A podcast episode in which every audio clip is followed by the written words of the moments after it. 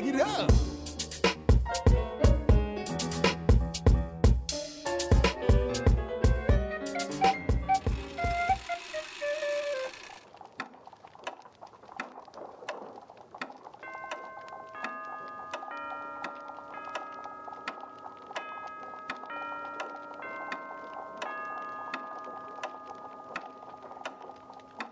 Ein anderes, was ich mitgebracht habe, heißt Drum prüfe, wer sich ewig bindet, Oh ja, von Johannes Impekofen.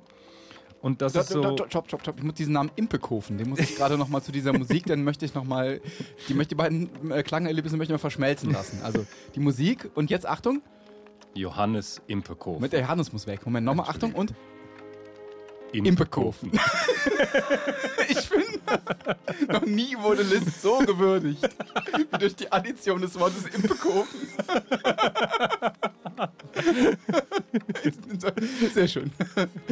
Ja. Ja, pass auf, wenn ich, wenn ich da erst draus zitiere. Das wird noch viel besser. Ähm, der Impekofen, der ist, äh, also wie gesagt, das kam 47 raus und ich glaube, das sieht fast so aus, als hätte man da nur ganz explizite Nazi-Verweise gestrichen aus dem Buch. So bald schon? Welche? Achso, Okay, da ja, wundert man sich eigentlich, dass stimmt, das so, so bald schon, genau- schon gestrichen hat. Welcher Opportunist? Also, warte, saß denn da im Druckwerk? Welches Fähnchen im Winde wehte denn da? Ich, äh, ich schmöker mal gerade drin rum und such mal, such mal ein paar Highlights. Oh ja, jetzt die Musik ist auch highlightig. Also bitte.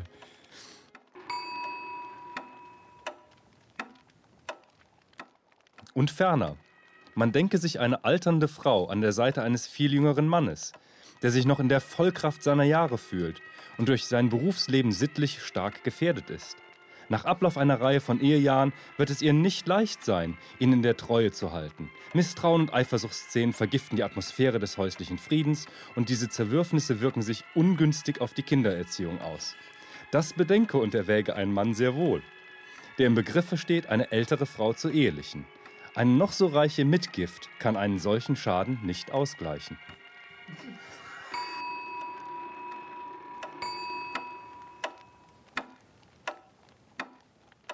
Ist umgekehrt die Braut um ein wesentliches jünger als ihr Bewerber, so ergibt sich ein anderes Bedenken, nämlich, dass sie dem Manne weniger die gleichberechtigte Kameradin ist, nicht als gleichwertig ausgereifte Persönlichkeit an die Seite tritt, denn als Gespielin oder Schülerin.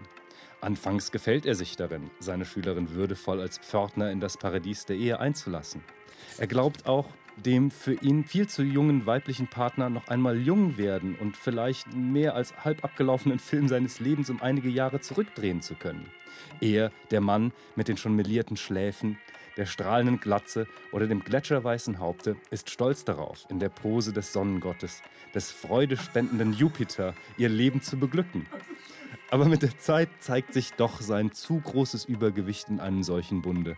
Sein Altersvorrang macht ihn behäbig und so ernst, dass, ihn der, dass ihm der Heißhunger seiner viel zu jungen Gefährtin nach den Freuden und Vergnügungen des Lebens ungemütlich wird. Sie beginnt allmählich an seiner Seite zu versauern.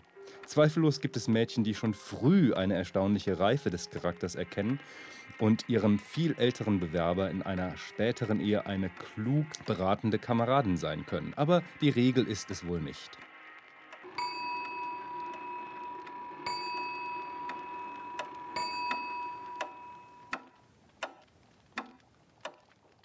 Zunächst geht es hier in einem Abschnitt um die verwandten Ehen und dann wird hinzuaddiert, abgesehen von den verwandten Ehen. Die Feststellung der beiderseitigen Gesundheit ist eine der wichtigsten Gewissensfragen der Brautleute, selbst wenn sie sich verwandtschaftlich nicht berühren. Um späteren Vorwürfen und dem Verdacht des Betruges vorzubeugen, wäre es wünschenswert und ratsam, würden sich beide vor der Eingehung der Ehe schon vor der Verlobung ein ärztliches Zeugnis auf Ehefähigkeit vorlegen. Kann von einem kranken Baum eine gute Ernte erhofft werden? Wie sollen denn kranke Eltern körperlich und geistig gesunde Nachkommen haben können, wenn sie bereits von dem unlösbar geschlossenen Ehebunde nicht die Fähigkeit besaßen, eine junge Generation zu begründen und sich in gesunden Kindern fortzupflanzen? Anders verhält es sich mit den nach Millionen zählenden jungen Männern, die organisch intakt, nur äußerlich versehrt aus dem Kriege in die Heimat zurückkehren. Hier besteht keine Bedenken für die Gesundheit der Kinder.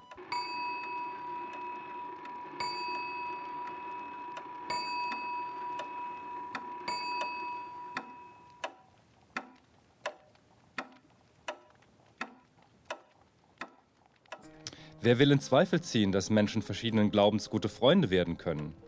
Sie haben menschlich übereinstimmende und anziehende Qualitäten entdeckt, die sie aneinander bindet.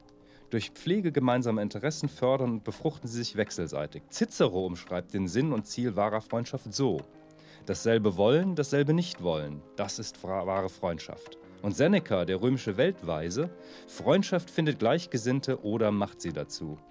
In den ausgewählten Gedanken von Lacordaire steht zu lesen, man hat immer Bedürfnis nach einem befreundeten Herzen und selbst unser Herr hatte einen Freund, es war Sankt Johannes. Ist aber die Ehe nicht mehr als Freundschaft? Sie ist Lebens- und Schicksalsverbindung auf immer und allerengsten Raum. Die Ehe soll eine solch innige Verbindung sein, dass dazu unendlich mehr gehört werden muss als Übereinstimmung, etwa in Fragen der Wirtschaft und der Politik. Dazu gehört mehr als rasch vorübergehender Sinnesrausch, mehr als bloß körperliche Anziehungskraft, die zweifellos auch sehr wichtig ist. In der rechten Ehe sollen zwei zu eins werden. Gießt man Milch in Kaffee. Beide Flüssigkeiten gehen eine enge Verbindung miteinander ein, die sich nicht mehr trennen lässt. Pius XI. schreibt in seiner Eheenzyklika, durch die Ehe werden die Gatten der Seele nach verbunden und verschmolzen, und zwar eher und inniger als dem Leibe nach. Eine solch restlose Verschmelzung verträgt aber keinen Fremdkörper.